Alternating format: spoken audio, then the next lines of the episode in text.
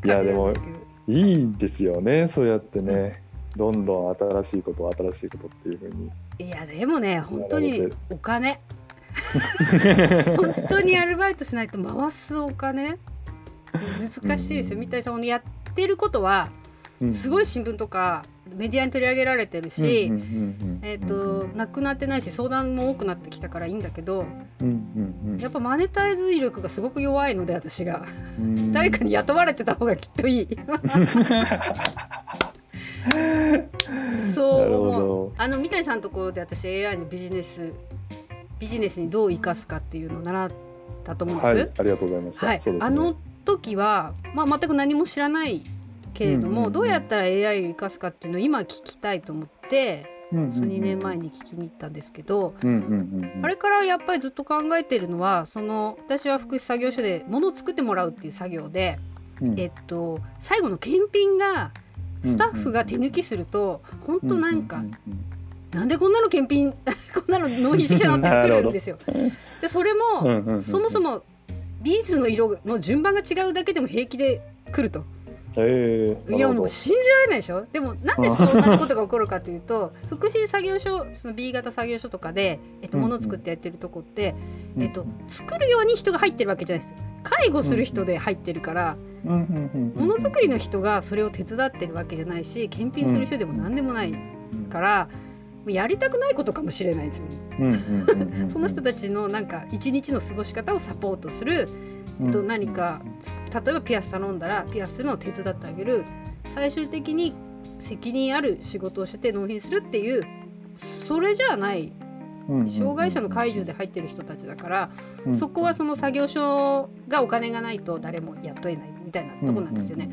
でもその AI の話を聞いた時に、えー、と何千万もする AI のね、えっとこうねえっと、システムみたいのではなくあの時キュウリの話をしてもらったと思うんですよ、うん、大中小のキュウリ。そ、ねはい、それを、えっと、おばあちゃんお母さんのために息子さんとね、うんうんうん、やった時あこれだと思ってその、うんうんうんうん、最初私の出来上がりの写真どういうふうにするかわからないけど、うんうんうん、そういう作業所で最後の、えっと、この状態みたいなのやっとけば、検品自体が、えっと、障害のある人たちができちゃうから、うんうんうん、なんかそれをシステム私が作れればいいんだけど でもまあそれ自体をさなんか就労で AI のそのそれを作るとかね。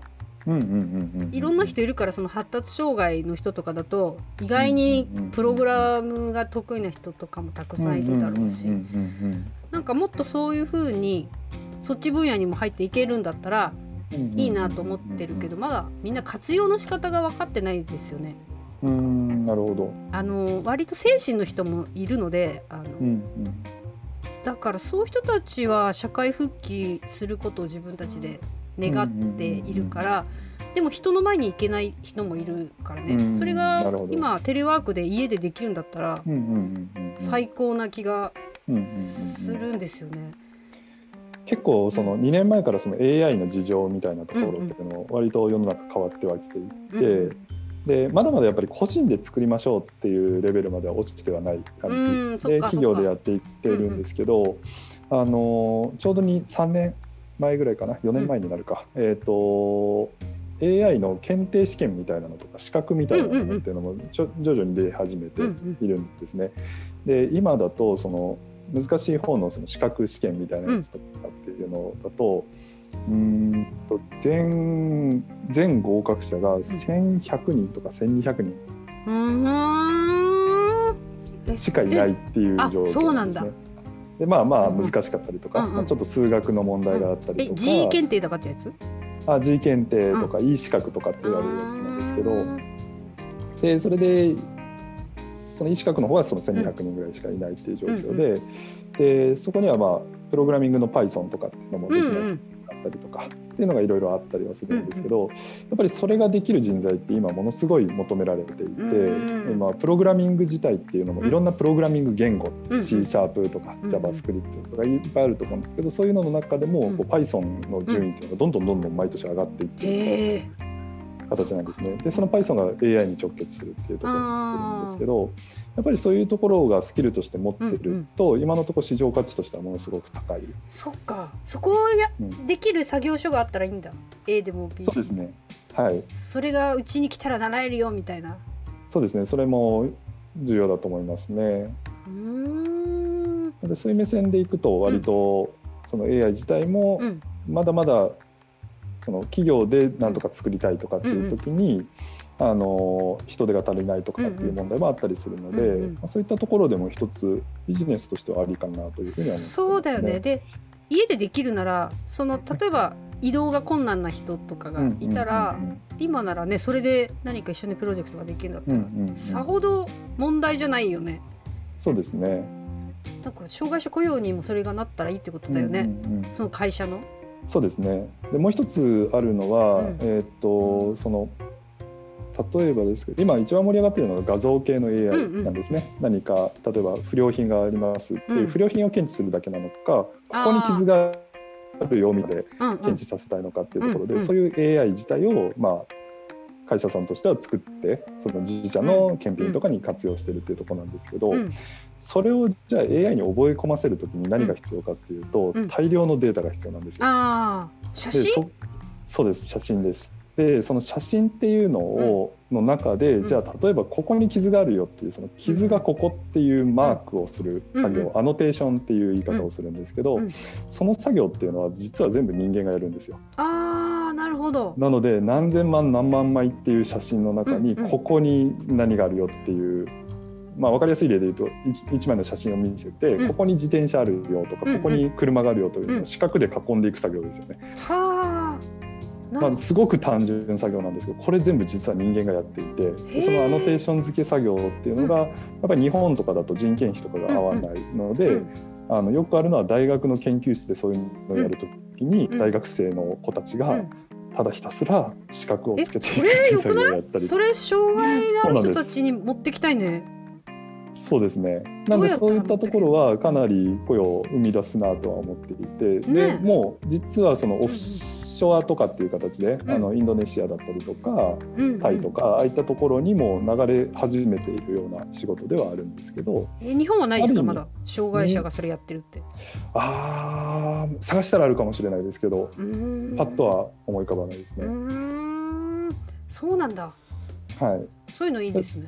うん、そういうのは結構ありかなというふうには思ってますね。そうだよね。それをえっと社員にしてもらってやるの。そしたら障害者雇用でがあの会社が障害者を雇用してないペナルティがそれでなくなるなら、うんうんうんその何人以上ね障害者雇わなきゃいけないみたいな。だったらめちゃくちゃいいいいよね。うんうんなんだろう。いいいいねいいね。ちょっと調べてみよ そうですね。なんでまあその実際に AI 自体を作るっていうところだと、うん。まあ技術スキルとかっていうのも身につければ、あのそれはそれであのすごく役立ちますうん。し希少価値が高い人材になりますし、単純作業みたいなところっていうのもそれに付随して発生してるので、う。そういう意味だと AI 自体もうん。どんどんと今人が足りないって言われてるところではあるので、それ三谷さんのところで習えばその資格が取れるじゃないですか。そうですねはい。そうそういうことだよね。そうですそうです。そっから何か近づけばいいんだ。まずは。まずはそうですね はいそういうことだよね。はいああ。それもそれは e ラーニングみたいになってるんですか？ま今も今。あなってますなってるんだはいそれ4万8000ぐらいとかでしたっけ？えっ、と E 資格の方は結構高いですかね。そっかそっか。そう私が言ってるのは多分1日ぐらいのやつか。そうですね。はい。E 資格はまだ要はそれぐらいしか人数がいないですし、うんうんやっぱり難易度的にもまだまだそのみんなが受けるよねっていう感じではないところがあって、うんうん。ある意味その自動車教習所じゃないですけどそういう感じであのもう認定事業者みたいなのが決まっちゃってるんですよ。ああそうなんだ。今16社ぐらいですかね。ね16社の中のどれか1個のうんうん教育を必ず受けないと試験自体が受けれません。ああなるほど。うん、なんでそこはちょっとハードルが少し高いかなっていうところなんですけど、まあ、G 検定だけでも、うんあのジェネラリスト検定って言って、うんうんあのそっちだとあの割と広くて浅い知識でで家でも受験できるみたいな。へえそれどのくらいの人ができるの？まあ私が受けて受ける受かるわけはない。うん、でも勉強すれば全然受かりますよ。そうなんだ。あのそそんなに多く勉強しなくても全然。それジェネラリストってことは、そうはい。全般を知るっていう人、全般を語れる人ってこと？そうですそうです。でそっちに関してはもうあのうちであの対策講座とかもやってはいますけど、うん。あの書籍なんかも何冊か出てたりとかしますしうーん。あとは自宅受験ができて年3回ぐらいやってで、今合格者が3万何千人ぐらいかなぐらいなのでもうどんどんどんどん増えてきてるそっていう感じではあるのでまずはその取っかかりとして AI ってなんだろうとうんどんなもんだろうっていうのをうん。正しく広く知ってるっていう意味で、うん。こういうし検定し検定資格持ってますっていうと、あそうなんだっていう。あまあ、確かに。それでも全国で3万人って言ったらねね。割と、いやそうだし。みんな分かってないですよね。AI って何なのっていうところがうんうね、ん、全然分かってないので